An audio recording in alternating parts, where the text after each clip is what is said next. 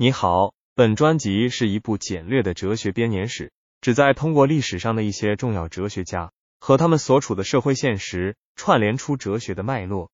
这一期节目，我们来聊聊休谟。休谟是苏格兰启蒙时期最重要的哲学家之一，也是经验主义传统中的核心人物。他的哲学思想在知识论、道德哲学和政治哲学等领域都产生了深远的影响。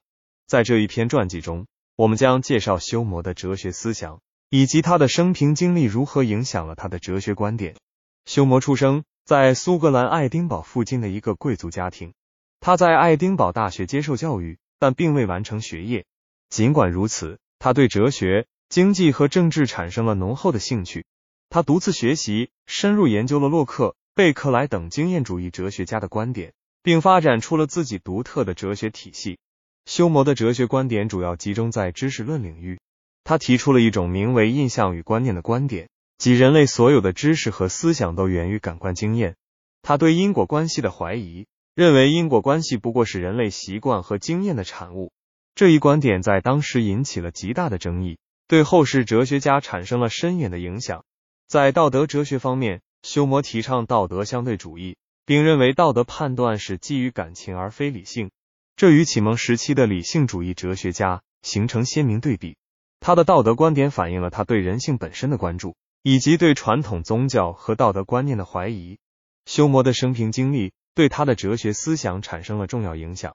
他的求学经历让他深受启蒙时期的影响，对自由思想和批判传统产生了浓厚兴趣。此外，他在法国和英国的旅行经历也让他见识到了不同的文化和思想。从而更加确信道德和知识的相对性。他的著作《人性论》和《道德与政治哲学原理》都受到了这些生活经验的深刻影响。总之，休谟是启蒙时期最具影响力的经验主义哲学家之一。他的哲学思想在知识论、道德哲学和政治哲学等方面都有独到之处。他的生活经历使他对传统观念持有怀疑态度，从而发展出了一套独特的经验主义哲学观点。休谟提出了两个著名的哲学问题，即因果律问题和归纳推理问题。首先是因果律问题，休谟对因果关系持怀疑态度，认为因果关系仅仅是人们基于习惯和经验总结出来的规律，并不具有绝对的必然性。他认为，人们对因果关系的信仰来自于观察到的事物之间的恒常联系，而非因果关系本身。这一观点对后来的哲学家如康德。罗素等产生了重要影响。其次是归纳推理问题。